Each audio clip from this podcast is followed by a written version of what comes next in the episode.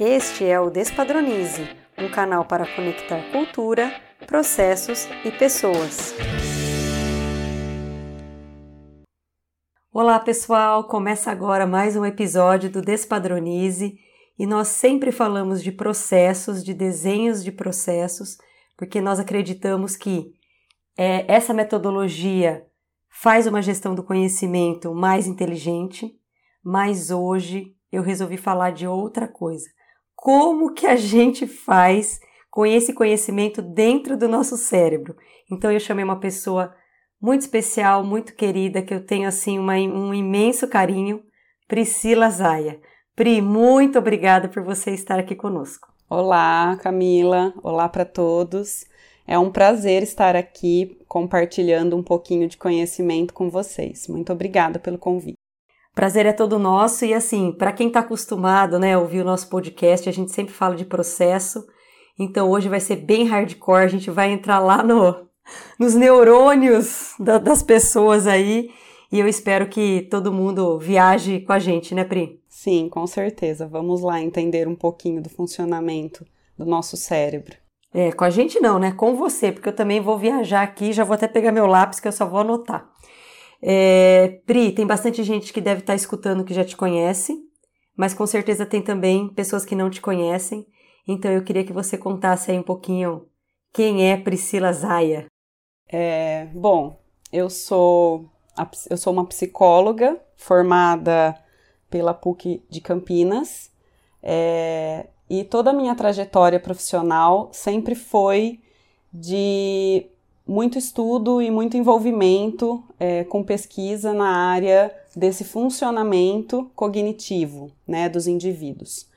É, ao longo do tempo, ainda durante a graduação, eu descobri esse interesse por conhecer um pouco mais como as pessoas funcionam, mas dentro de um público específico, o público com altas habilidades superdotação. E aí eu fiz meu mestrado, meu doutorado com essa ênfase, né, em compreender melhor como essas pessoas, é, como o cérebro desses indivíduos funciona. E aí, é, ao longo do tempo de pesquisas e de muito conhecimento teórico, eu percebi que precisava também entendê-los na sua totalidade. E aí eu fui para a clínica para poder conhecer também os outros aspectos, para fazer a integração dos aspectos cognitivos e socioemocionais, né? E aí fiz também o meu doutorado sanduíche na Universidade Johns Hopkins dos Estados Unidos, e lá eu tive a oportunidade de ver como os indivíduos superdotados é, interagem é, no meio social, como as habilidades cognitivas aparecem né, na vida real, vamos dizer assim. E aí, quando eu voltei, eu, eu tive a certeza de que eu precisava mesmo sempre fazer essa integração com os meus conhecimentos teóricos e com a parte prática né, desse trabalho. E aí, hoje eu estou na, tanto na clínica, né, atuando na clínica, quanto no pós-doutorado. Mas basicamente essa sou eu. Gente, eu queria contar um pouco como que eu conheci a Pri, porque é, eu, né, durante a minha terapia, quem me acompanha no LinkedIn aí sabe que eu sempre estou falando aí de, de terapia, de psicologia, e eu é, era atendida pela, pela Dani, uma psicóloga, e pela Gilda, uma psicomotricista, e um belo dia elas me mandaram uma mensagem falando: ah, a gente está querendo criar um instituto aí, você não quer ajudar a gente, mas tem uma terceira pessoa, Priscila. E foi assim que a gente se conheceu, né, Pri? Então eu queria que você contasse um pouco do instituto, como é que foi essa essa formação aí. É bem bacana. Esse jeito que a gente se conheceu, né, Camila? Ele veio mesmo para consolidar é, esse sonho que tinha dentro de mim, que surgiu durante esse processo que eu contei aqui, né, da minha formação e eu descobri, durante a minha é, inserção na clínica, eu conheci a Gilda e a Dani e descobri que esse sonho de transformar essas dúvidas, essas angústias que permeiam o funcionamento dos indivíduos, transformar tudo isso em respostas e em alegrias também fazia parte delas, né? Do, do, do, do projeto de profissional delas. E e aí a gente se uniu, né? A gente se, é, se uniu nesse objetivo de mudar o rumo da história das pessoas por meio do nosso conhecimento teórico e prático. Foi aí que a gente te procurou, né? E aí a gente deu o start nesse instituto que hoje é, tem o objetivo de atender, acolher, acima de tudo, é, famílias, né? Então, crianças, pais, adolescentes e adultos também, é, que façam parte desse universo das altas habilidades de superdotação. Por meio dessa parceria é, e com esse mesmo propósito, a gente tem muita motivação e muita sintonia para construir novos caminhos, né, para essas para essas pessoas. Então a gente criou o método do, do Zaya Instituto com a sua ajuda. É, e aí, nesse método, a gente consegue fazer a integração dos, dos aspectos cognitivos, socioemocionais e motores do indivíduo com altas habilidades de superdotação. Gente, é fantástica essa história. Acho que dá para marcar um episódio só para falar do Zay Instituto. Mas eu sugiro que vocês acompanhem lá no LinkedIn, no LinkedIn não, desculpa, no Instagram, Zay Instituto, porque a Priscila está sempre falando lá, tem no Facebook. Muito bom. Então, é, a gente fala muito nas empresas, nas organizações, sobre essa questão da cultura do aprendizado, de como isso é, tem sido um diferencial, já que quase tudo pode ser copiado ali, né, tecnologicamente, é, enfim, em termos de processo, quase tudo pode ser copiado. Mas o indivíduo não pode ser copiado, né, o conhecimento que está ali, o aprendizado que está ali. Então eu queria começar esse bate-papo é, com você abordando como que ocorre o aprendizado em termos cerebrais. É, explica pra gente, afinal de contas, o que está acontecendo dentro da nossa cabeça. Claro, vamos lá. É uma boa pergunta para a gente começar. É, bom, durante muito tempo a gente acreditou, né, nós, pessoas leigas e os pesquisadores também, que os indivíduos nasciam com determinado, determinado nível de habilidades cognitivas e passariam a vida toda com esse mesmo nível. Então, essa era a ideia que a gente tinha de inteligência fixa né? Ao longo dos anos, com o aumento dos estudos científicos, com os avanços tecnológicos, a gente foi descobrindo que a inteligência, na verdade, não é fixa, que ela é maleável e que o cérebro possui plasticidade, né? Então, a nossa capacidade de aprender, ela é enorme. Só que nós temos, ao mesmo tempo que se descobriu isso, descobriu-se também que nós temos diferenças individuais. Ninguém é igual a ninguém. Ou seja, cada um de nós possui níveis diferentes de habilidades, né? As quais vão se manifestar em diferentes áreas de interesse e as quais serão desenvolvidas a partir de diferentes formas de contato com o aprendizado. Então, cada um de nós é, entra em contato com as informações e, e, e, absorve essas informações em forma de aprendizado do seu jeito, né? A partir desse nível de habilidades que nós temos. Então, existem pessoas que podem aprender melhor usando estímulos visuais. Outras pessoas precisam mais de estímulos auditivos, táteis. Ou tem aquelas que precisam de ambos, né? Que precisam de várias fontes de informação para poder aprender um conteúdo. É, tudo bem em relação a isso. O que, então, o que nós não podemos mais acreditar é naquela frase: essa pessoa não aprende. Esse indivíduo não tem capacidade pra, pra, para aprender. Essas frases, elas permeavam e elas existem hoje por causa daquela ideia anterior da inteligência fixa. Mas não é mais assim, né? A ciência tem mostrado para gente cada vez mais o contrário disso. Então a gente precisa também começar a entender que isso não faz sentido. Por causa dessa plasticidade cerebral, o que, que significa plasticidade cerebral? Que o nosso cérebro consegue se remodelar em função das nossas experiências. Ou seja, ele reformula as conexões que a gente faz em função das nossas necessidades e das necessidades do ambiente em que a gente está inserido. Então, por causa disso, dessa plasticidade cerebral, a gente consegue, por exemplo, explicar como que as pessoas que têm lesões cerebrais em determinadas áreas conseguem muitas vezes recuperar as funções daquelas áreas lesionadas ou mesmo aprender a realizar aquela função de outro modo. É por causa disso, né? Por causa, então, o cérebro ele tem uma capacidade de aprendizado infinita.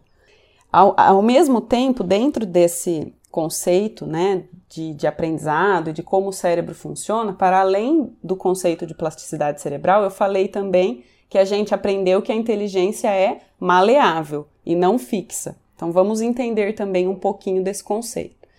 Atualmente a gente entende a inteligência como algo multidimensional. O que, que é isso? Ela se constitui por uma gama de habilidades que vão desde habilidades numéricas, habilidades para leitura escrita, quanto para conhecimentos específicos, habilidades motoras. Então, lembram das diferenças individuais? Cada um tem o seu nível de habilidade em diferentes áreas. Né? Então, por isso que, que a gente fala que a inteligência é multidimensional. E a gente também tem a ideia de inteligência fluida e cristalizada, para falar dessa maleabilidade. A inteligência cristalizada se refere aos conhecimentos que a gente vai adquirindo ao longo da vida. Então, nós nascemos com esse tipo de inteligência zerado, né? Ninguém nasce sabendo fazer nada. A gente precisa aprender sobre tudo. E aí, ao longo do tempo, a gente vai crescendo e vai aprendendo. Esse tipo de inteligência, o cristalizado, ele tem uma curva crescente e que se estabiliza na vida adulta até a velhice.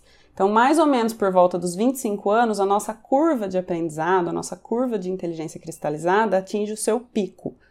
E aí depois ela vai se mantendo estável. Claro que a gente continua aprendendo depois dessa fase, né? A gente pode aprender para sempre, sempre estar em contato com novos conteúdos. Mas é uma curva que já vai ficar mais estável até o fim da nossa vida. Então, dificilmente a gente perde aquilo que foi aprendido, a não ser que a gente sofra um processo uma lesão, né, ou alguma alguma outra alguma doença cerebral, né, ou mesmo o processo de demência mais no fim da vida. Mas caso contrário, o que foi consolidado fica ali. Já a inteligência fluida se refere à nossa capacidade de raciocínio, de resolução de problemas sem que a gente tenha aprendido ou tido contato com determinado conteúdo anteriormente. Então, quando eu me deparo com uma situação, eu tenho uma capacidade de resolver aquela situação, aquele problema, sem precisar de nenhum tipo de conhecimento anterior. Essa habilidade, essa a inteligência fluida, a gente já nasce com um certo nível. E aí é que está a diferença individual. Cada um tem o seu nível. Né? Então ela depende, de certo modo, de fatores genéticos e ela também vai atingir o seu pico em torno dos 25 anos, só que aí ela começa a declinar. Conforme a gente vai envelhecendo, a inteligência fluida vai caindo um pouquinho. Então, de maneira geral, para responder essa pergunta, o nosso cérebro possui capacidade para usar os nossos fatores genéticos para adquirir conhecimento, né? Então, quanto mais nível de habilidade fluida eu tenho, eu posso ter mais motivação, mais interesse, mais facilidade para adquirir conhecimento, para constituir uma bagagem de conteúdo enorme ao longo da minha vida. Mas isso não significa que se eu tenho um nível menor de habilidade fluida, eu não consiga aprender. Lembram da plasticidade cerebral. Então, tudo que aprendemos entra pelos nossos órgãos sensoriais, vai ser processado em nosso cérebro e vai se transformar nessa bagagem de aprendizado. Basicamente, é esse o caminho, né, do aprendizado cerebral. Do aprendizado em nível cerebral, na verdade. Gente, eu fico encantada de ouvir a Priscila falando, porque assim, eu fico assim, meu Deus do céu. Primeiro, como que guarda, né? Como que consegue guardar? Porque o cérebro parece algo tão enigmático, né? Eu não sei. Quando a gente é misterioso, acho que quando a gente fala muito da ah, as nossas pernas, nossos braços, nossos até nossos órgãos do sentido é, é mais palpável, mas parece que o cérebro está tão guardadinho ali dentro do crânio que a gente fica assim, gente, mas por que, que serve o neurônio? Por que, que ele está ali? Né? Fala um pouquinho disso, Pri, assim, essas partes, assim, é. Não sei, é uma coisa muito maluca isso para mim. Sim, é, o cérebro ele é um, um órgão muito poderoso que nós temos, né? E, gente, e as pesquisas dizem pra gente que a gente ainda não o conhece, né, inteiramente, assim. Então, sempre tem coisa nova pra gente aprender, porque é, ele realmente guarda ali muitas, muitas capacidades, né? E, e ele, de fato, comanda é, toda a nossa estrutura. Então, é como se nós fôssemos uma máquina é, e tivéssemos esse, essa central ali de, de controle, né, de onde sai é, tudo e para onde tudo volta, né, também. Então é uma conversa. É, e quanto mais a gente estimula esse cérebro, em termos pensando aí no aprendizado, é, mais ele responde. Isso é muito legal, né? Porque essa ideia de inteligência fixa que a gente tinha era então, ah, então eu posso estimular que nada vai adiantar?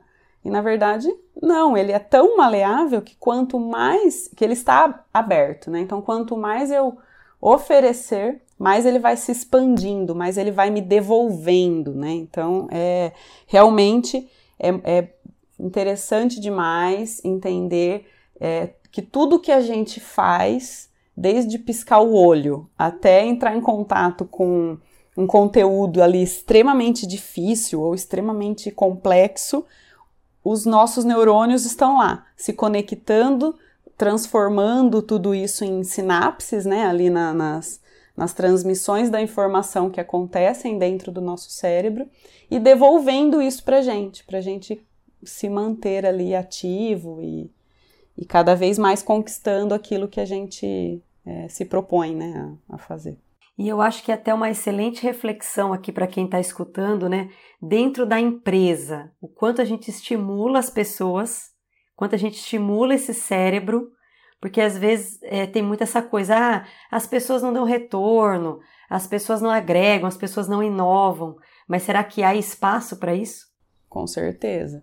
É, acho que a gente vai falar um pouco disso, né, daqui a pouquinho, e, e do, do, ambiente, né, da forma como é, o espaço para o aprendizado acontece, né, porque a capacidade cerebral existe, está ali, mas o estímulo precisa vir também, né, e de um jeito é, voltado para aquela demanda, para aquele contexto, né, então é, é, é, é, como eu falei, é um órgão que está ali controlando tudo, mas é uma conversa. Então a gente também precisa devolver para ele aquilo que ele manda para gente, né? Para que esse fluxo contínuo exista. Antes de falar do ambiente, eu queria que você completasse a memória, porque tem muito isso também, né? Ai, nossa, eu não consigo guardar, não consigo. É, parece que eu esqueço tudo. Como que, afinal de contas, é, esse funcionamento da memória aí dentro do, dentro do nosso cérebro. Esse é um aspecto também bem importante da gente pensar e entender né, como funciona quando a gente está falando de aprendizado. É, a gente tem muitas definições acerca da memória, né? É, porque a memória é uma função cognitiva extremamente importante para o ser humano e, consequentemente, para o aprendizado. Mas, basicamente, o que a gente sabe hoje é que a memória é a nossa capacidade de modificar o nosso comportamento em função de experiências anteriores. Então, por meio de experiências que eu já tive e já armazenei, por exemplo, eu sei que em determinados ambientes eu me comporto de um jeito. É, diante de determinados problemas, é melhor que eu me comporte assim né? Então, o meu comportamento está diretamente relacionado também à minha capacidade de memória, né? É, e a memória ela envolve três processos complexos. Então, a codificação, o armazenamento e a recuperação. Vamos, vamos falar um pouquinho de cada um deles, né, para a gente entendê-los. Então, a codificação é a nossa capacidade inicial de receber a informação pela via sensorial e traduzir essa informação para que o nosso cérebro entenda. Então, codifiquei. Então, a informação chega, eu estou ouvindo a Priscila e a Camila falando. Isso está chegando pelos, pelos meus ouvidos, né? Via sensorial, mas eu preciso processar toda essa fala das duas para eu entender de que se trata essa conversa. Então, essa é a primeira função que a memória tem, a de codificação. A partir dessa codificação, a gente consegue perceber que tipo de informação é aquela que eu recebi e o que, que eu devo fazer com ela. Eu vou utilizar essa informação por um breve período de tempo e depois eu descarto, ou se é algo importante e que eu preciso armazenar, que eu preciso guardar, né? É, então, por exemplo, se eu estou na rua e aí alguém me fala assim: olha, é, para você chegar em determinado endereço, você precisa virar a segunda direita e depois a terceira esquerda. Essa é uma informação que eu recebi, codifiquei, né, entendi do que se trata, e aí eu vou decidir é, se eu vou armazenar ou não.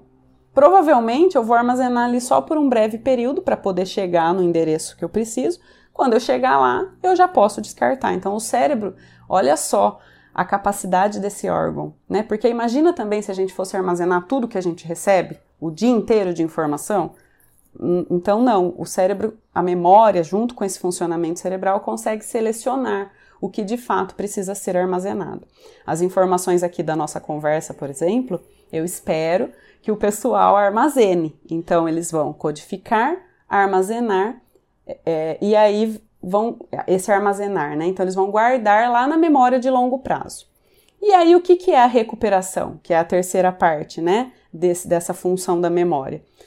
Envolve tanto o resgate daquela informação que era relevante, quando for necessário. Então, por exemplo, eu aprendi um conteúdo é, na conversa da Priscila e da Camila. Eu armazenei porque eu achei ele relevante.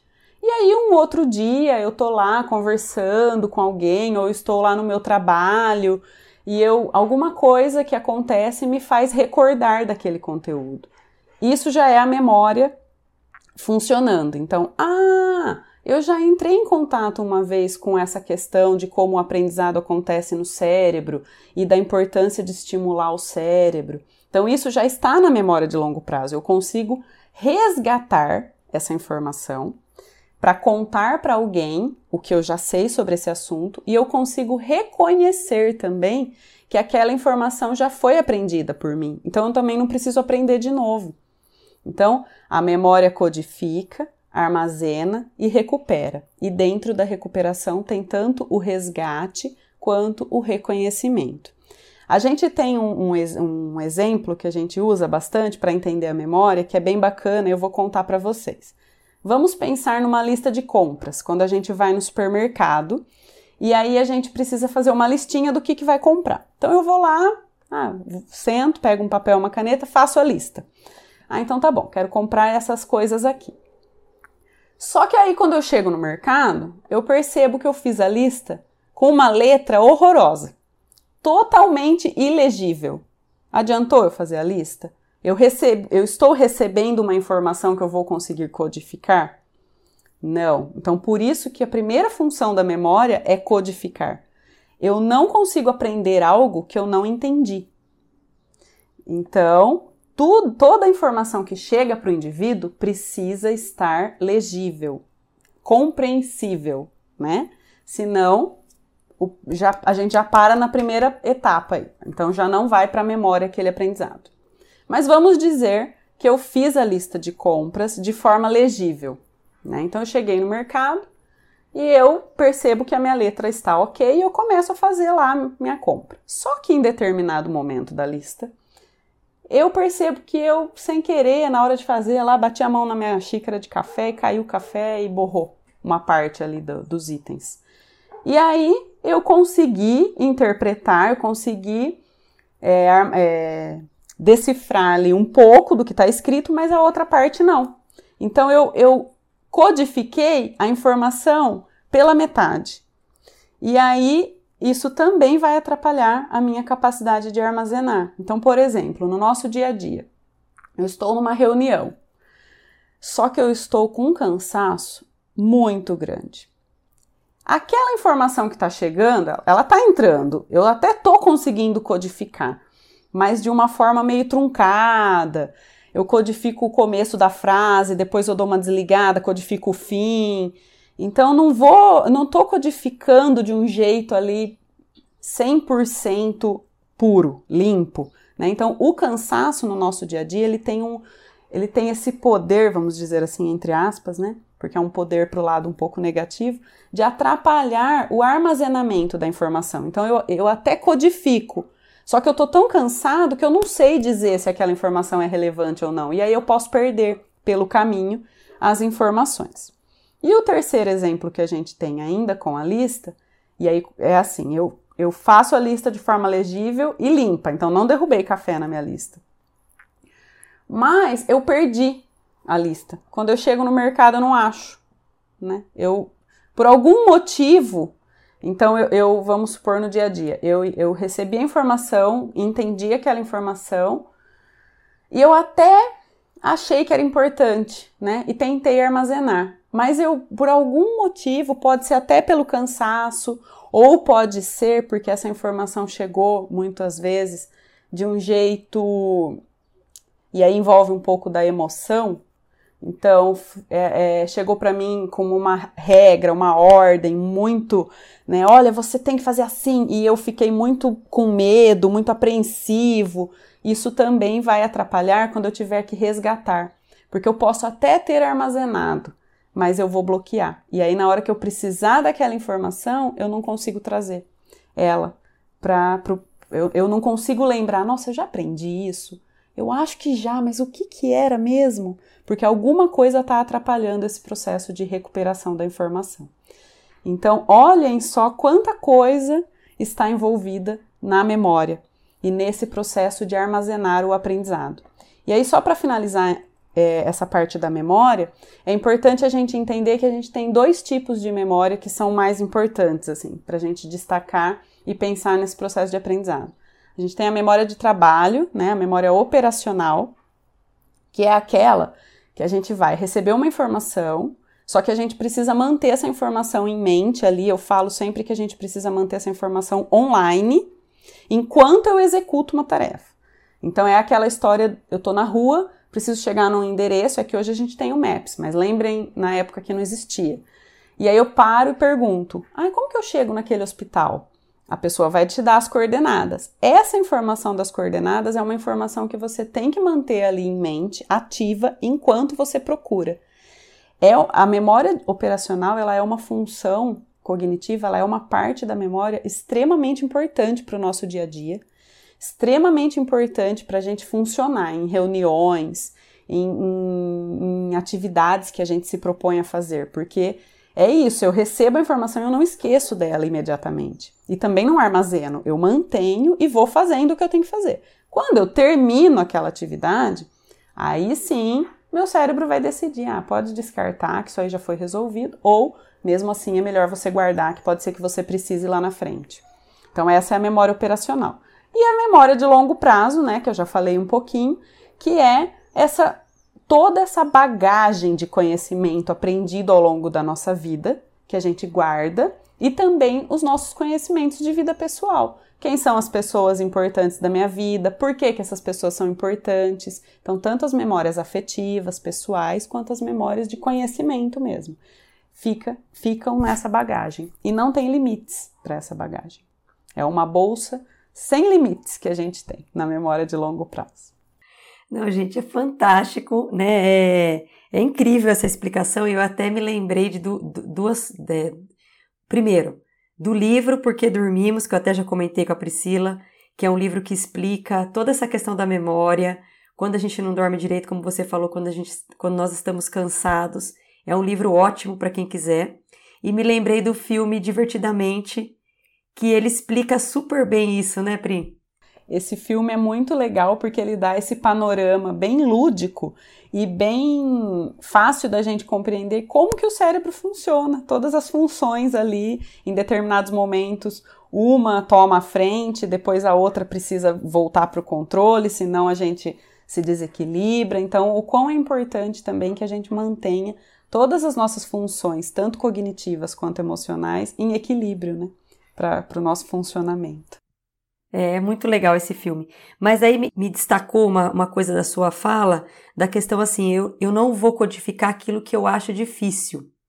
E a gente, quando a gente está desenhando processos, quando a gente vai em alguma empresa e vê procedimentos, às vezes a gente vê uma coisa tão complicada, tão difícil, que uma pessoa da operação, por exemplo, uma pessoa que está ali executando, ela, ela não consegue nem entender.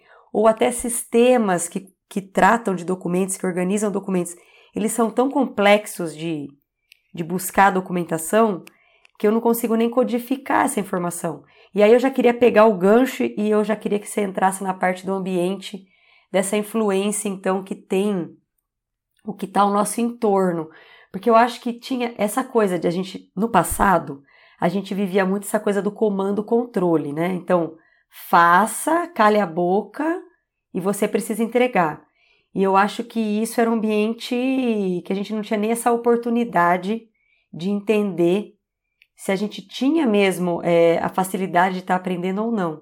Agora a gente tem um ambiente mais aberto, mas ainda assim, né?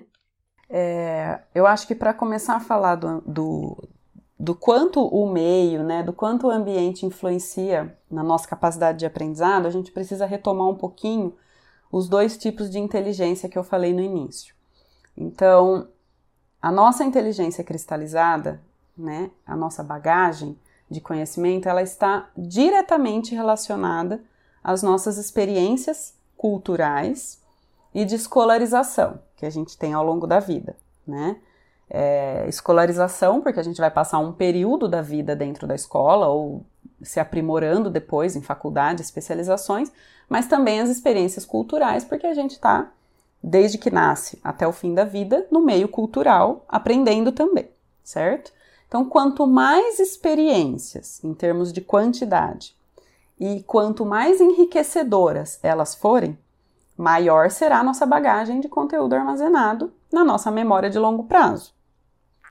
A genética, ela pode influenciar né, na nossa motivação para buscar aprender cada vez mais, na nossa facilidade de compreender os conteúdos que chegam, né, para além do que o meio oferece. Porém, a gente precisa sempre partir do pressuposto de que todos nós devemos estar inseridos em ambientes que valorizem o nosso aprendizado.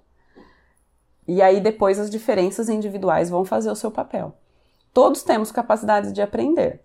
Então esse meio ele vai influenciar é, a forma como todo mundo aprende, né?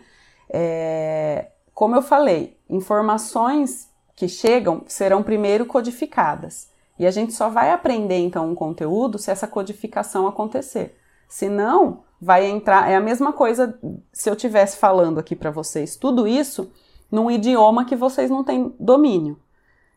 Vocês iam ouvir, ninguém ia entender nada, e depois, se alguém perguntasse o que, que a Priscila falou lá na entrevista com a Camila sobre o aprendizado e sobre o cérebro, ah, não faço a menor ideia. Eu ouvi, ouvi, ouvi e não, não entendi nada do que ela falou. Ou se eu estivesse falando aqui, mesmo que eu estivesse falando em português, numa linguagem é, muito técnica, muito com termos que não fazem parte do nosso dia a dia. Algumas pessoas entenderiam? Sim, por causa dessa habilidade, uma facilidade maior ou um contato que já teve com o tema. Outras não entenderiam. Então, o objetivo do ambiente é sempre proporcionar aprendizado é, de acordo com as necessidades de cada um, né? Então, é muito importante que a gente sempre lembre, as informações, né, elas vão chegar pelos nossos órgãos do sentido. Então, o ambiente, quanto mais enriquecido e estimulante ele, ele for, mais fonte de informação para o nosso cérebro captar ele vai ter. Só que essas informações, né, é, ricas, estimulantes, elas precisam ser também em vários níveis, para que todo mundo consiga captar. Porque senão, é, na verdade, não é nem captar, é processar, porque captar todo mundo consegue, mas também precisa processar. Então, não é só receber, eu preciso processar. Então, o, o ambiente, ele tem que ser estimulante, tem que ser rico em estímulos, né? Tem, tem que proporcionar uma gama de conhecimentos para todos em diferentes níveis, para que todo mundo para que o radar de todo mundo fique ligado, né? É, mas que também codifique, que também processe. Então, quando a gente consegue fazer isso, de todo mundo receber essas informações e processá-las, isso vai aumentando a quantidade de neurônios nesse cérebro, estimulando a produção de mais sinapses entre aqueles neurônios que já existem, né? E aí o aprendizado vai acontecendo e a bagagem de conhecimento vai crescendo. Então, o meio sozinho, ele não é o responsável pelo aprendizado. Tem a parte genética, mas ele tem uma influência muito grande em como essa bagagem vai se construir. É, Pri, que soco no estômago, porque assim, primeiro, essa frase aqui ó, já valeu o podcast. Estar em ambientes que valorizam o nosso aprendizado porque eu vejo muitas pessoas tristes, infelizes no trabalho, que estão em ambientes tóxicos, ambientes de comando e controle, que não se preocupam com o aprendizado, e mais do que isso, é, desvalorizam a pessoa como indivíduo, como se ela fosse incapaz de aprender, né? É, exatamente. Isso é um aspecto que a gente precisa ir modificando ao longo do tempo em qualquer contexto que a gente esteja inserido, né?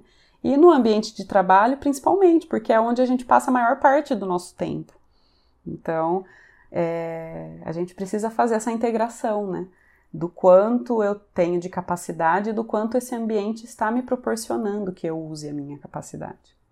E eu acho assim também, de quem está escutando, né, que é gestor, que é dono de empresa, o quanto está preocupado em criar esse ambiente, o quanto está realmente é, trazendo um ambiente é, de cultura de aprendizado mesmo, né? O, o Sandro Magaldi fala muito isso nos livros dele lá sobre cultura do aprendizado. Mas veja, é, com toda essa sua explicação, né, o, o, o quanto é sensível dentro de nós é, isso acontecer, né? O que está por trás, né, de todo esse aprendizado? Não, é, e quantas coisas influenciam. Então, pra, é, a gente precisa, enquanto, como você disse, gestores ou donos das empresas, sem, é, é ter um olhar assim extremamente atento para quem está ali com a gente no dia a dia e quais são as demandas que essas pessoas estão mostrando. O que facilita o aprendizado, o que facilita o trabalho, a execução. Né? Eu preciso saber disso, preciso conhecer. É, e até né, coloquei Sandro Magaldi e Salib Neto, que eles têm uma sequência de livros que eles trazem exemplos mesmo de empresas que têm essas culturas de aprendizado, que é uma, uma boa leitura aí para quem quiser. E, é, Pri, ainda falando sobre ambiente de, de trabalho, é, tem muito, se fala muito sobre inteligência emocional, né? Muito sobre essa questão, não. Mas tudo bem, você está no ambiente estressante, você está num ambiente assim, assim, assado, mas você tem que ter inteligência emocional. E aí eu me lembro uma vez que eu mandei um áudio para Priscila falando assim, mas a inteligência não é cognitiva, o emocional não está lá no emocional. Afinal de contas, você, psicóloga ali de raiz, o que, que é esse conceito? Inteligência emocional existe, não existe? E o que, que é isso na prática e quanto isso influencia também aí nessa gestão do conhecimento? É, bom, é muito importante que a gente fale disso porque as emoções elas envolvem tudo que fazemos. Toda ação que a gente tem, toda decisão que a gente toma e todo julgamento que a gente faz perpassa uma emoção. É, e ela tem sido estudada, né, a inteligência emocional tem sido estudada como um construto independente e separado da inteligência cognitiva é, por vários anos, né? E ela tem também mais de uma definição, assim como a inteligência cognitiva tem um monte de visões diferentes, a inteligência emocional também tem. É, inclusive visões que não são tão científicas em relação à inteligência emocional. Mas é, a gente tem muitas pesquisas científicas também nesse meio. E uma das mais aceitas é que a inteligência emocional se refere à nossa habilidade de perceber, entender, gerenciar e usar as emoções de forma adaptativa em nossa vida. O que, que, é isso? Né? Traduz, porque só assim teórico Continuo sem entender, Priscila. Então, assim, esse modelo que tem essa definição, ele tem um foco, apesar de ele estar falando da inteligência emocional, mas ele tem um foco também um pouco mais cognitivo. Então, ele acaba dividindo, porque ele olha para o funcionamento do cérebro também, para falar das emoções, né?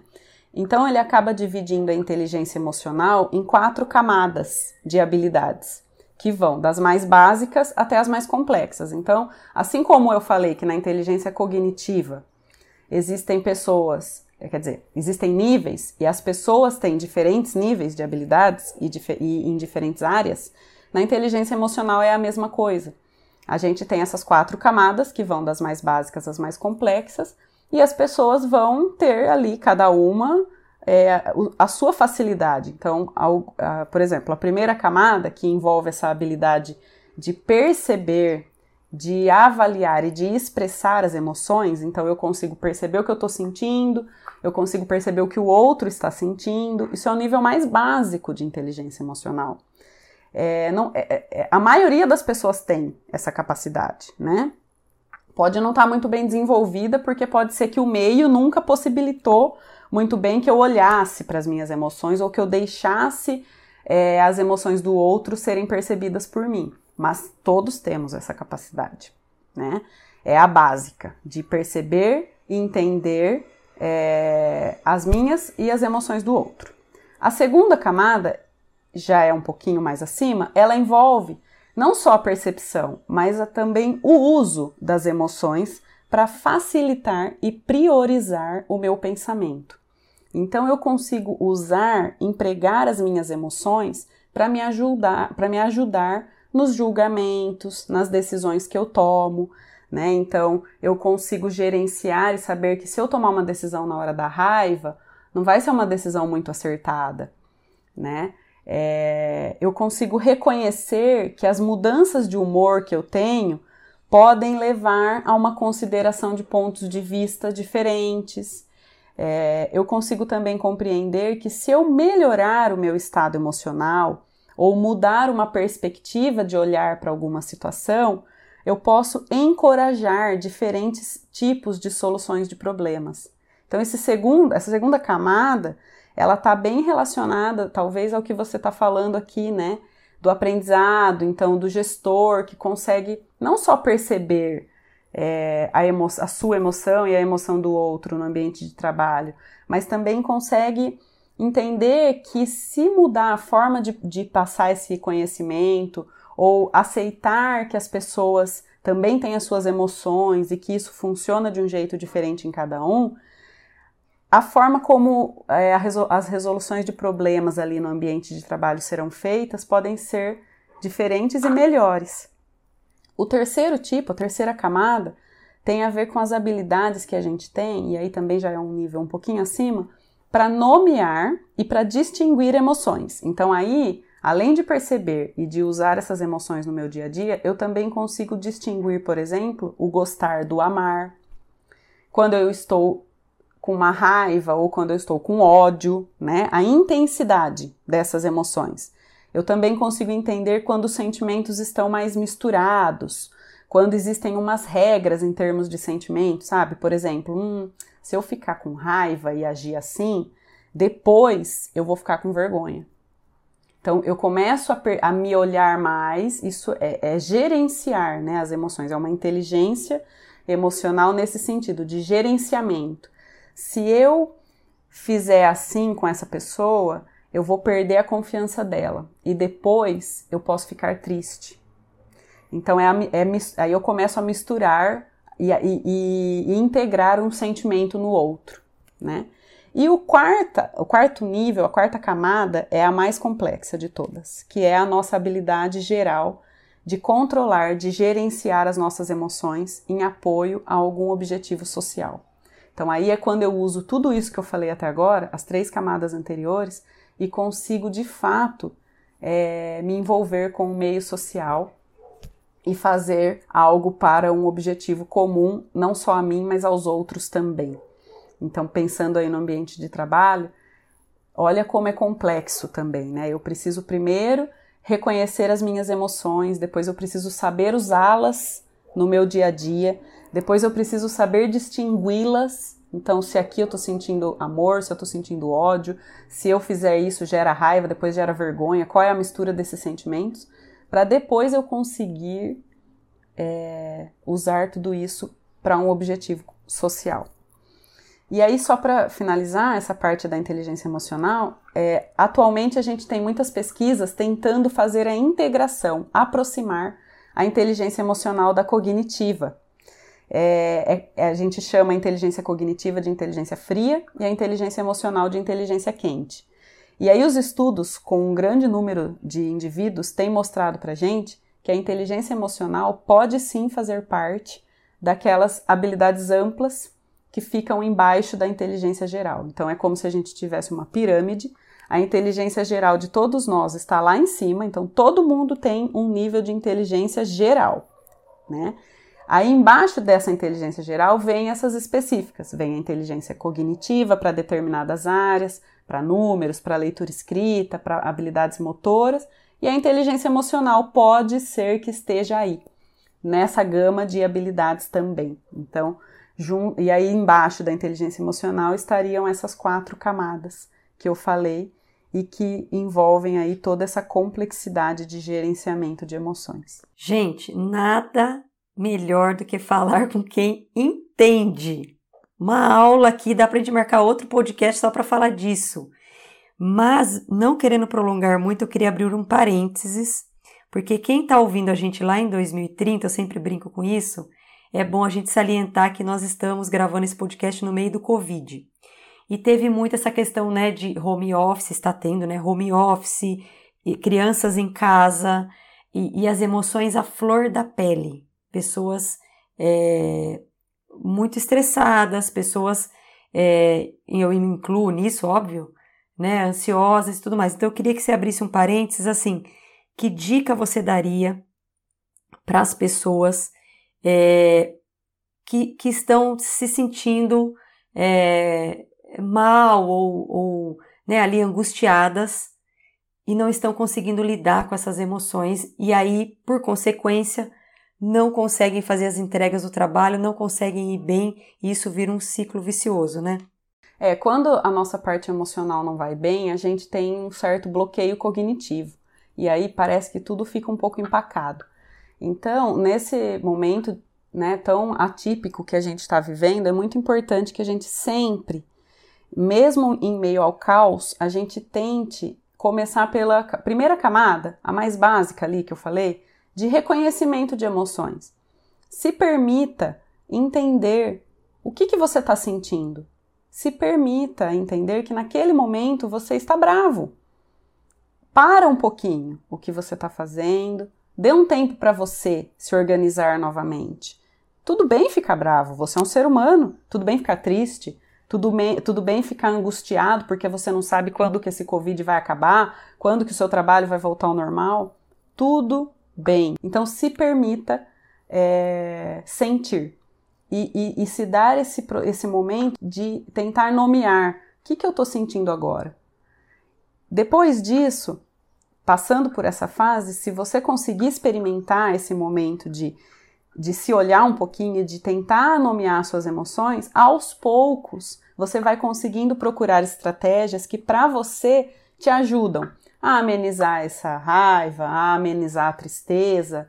É, pode ser parar um pouco o trabalho, tomar um café, pode ser ler um livro, pode ser ver uma piada no Facebook. Cada um vai ter né, o seu jeito mas se permita ter esses cinco minutinhos para olhar, que sejam cinco minutinhos, para olhar para suas emoções. E aí, aos poucos, se você tornar isso um hábito, você vai fazer isso naturalmente e, e depois você vai conseguindo distinguir. E aí você, essas estratégias vão entrando no seu dia a dia e vira hábito e você já vai se conhecendo e naturalmente vai se equilibrando, vai se organizando.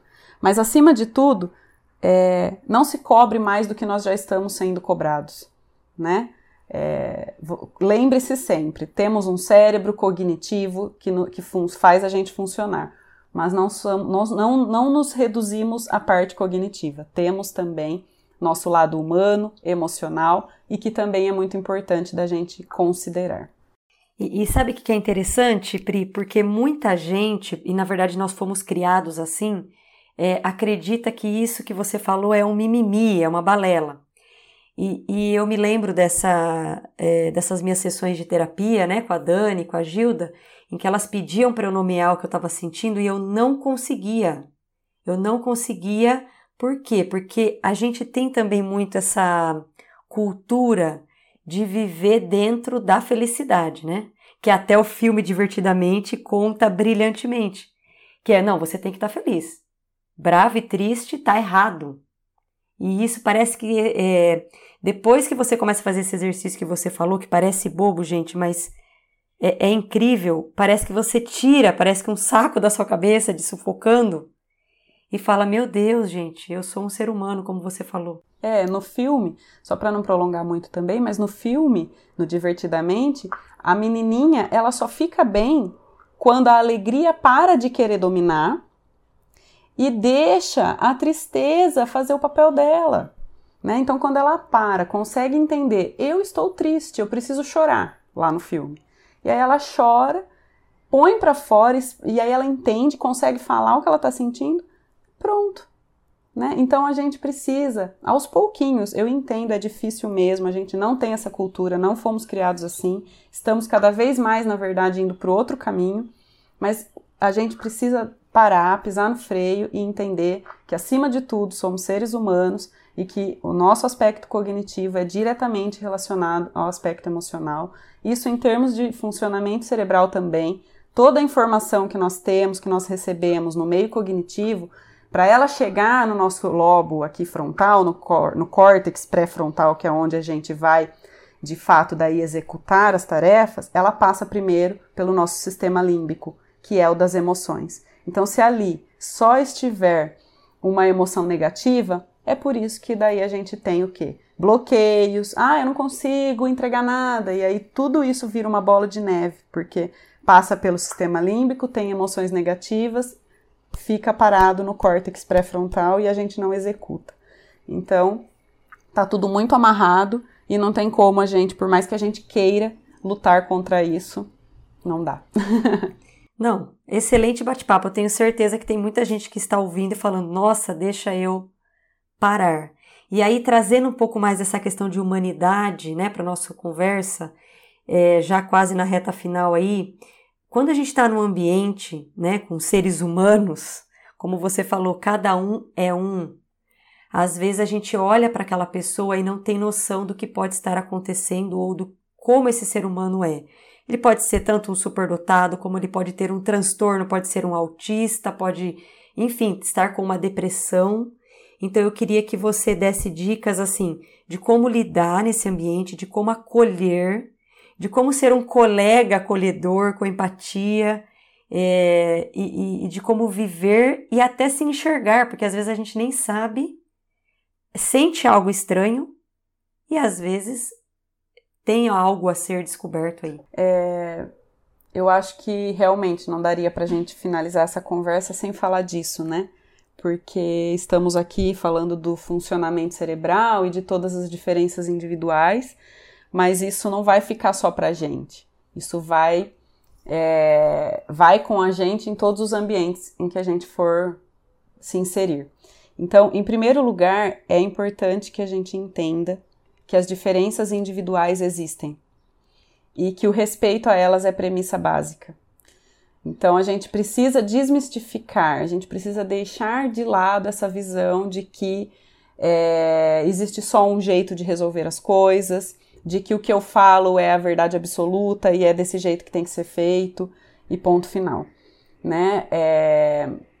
Ninguém é igual a ninguém, ninguém aprende é, de jeitos iguais. É por isso, por exemplo, só fazendo um parêntese, que o nosso sistema educacional tem sofrido, né? Tem sido tão difícil ultimamente, porque ele é um sistema muito tradicional e que faz com que todo mundo tenha que se encaixar dentro ali de um padrãozinho, mas a gente sabe hoje, cada vez mais com as pesquisas em neurociências, que as diferenças individuais estão aí. E elas não são só em âmbito de personalidade, elas estão em nível cognitivo, de funcionamento cerebral mesmo. Então nós precisamos reconhecer e aceitar que elas existem. e respeitar. Em segundo lugar, a gente precisa também, podemos, né, sempre lembrar da, da plasticidade cerebral. Então, todo mundo tem capacidade de aprender. Basta receber informações de forma mais adequada e que atenda às necessidades individuais de cada um. Então, por isso, é, quando a gente entende que as diferenças individuais fazem parte do ser humano, a gente também vai começar a deixar um pouquinho de lado. Ah, mas eu estou falando assim. É assim que você tem que fazer. Mas aquilo é para você. Para Priscila, o jeito de aprender, o jeito de lidar com a informação é nessa velocidade, é desse jeito. Eu posso aprender só de ouvir. Você não precisa falar duas vezes para mim. Tá bom, que ótimo para você. Mas o outro pode precisar ouvir e escrever ao mesmo tempo, num ritmo mais lento. Então, e o cérebro dele vai aprender também, só que no ritmo dele e do jeito dele. Então a gente precisa sempre ter em mente é, as diferenças individuais, a plasticidade cerebral, a capacidade de todos de aprender e as emoções. Elas são muito poderosas para o aprendizado, como a gente acabou de falar. Então, elas podem atuar facilitando ou bloqueando esse aprendizado.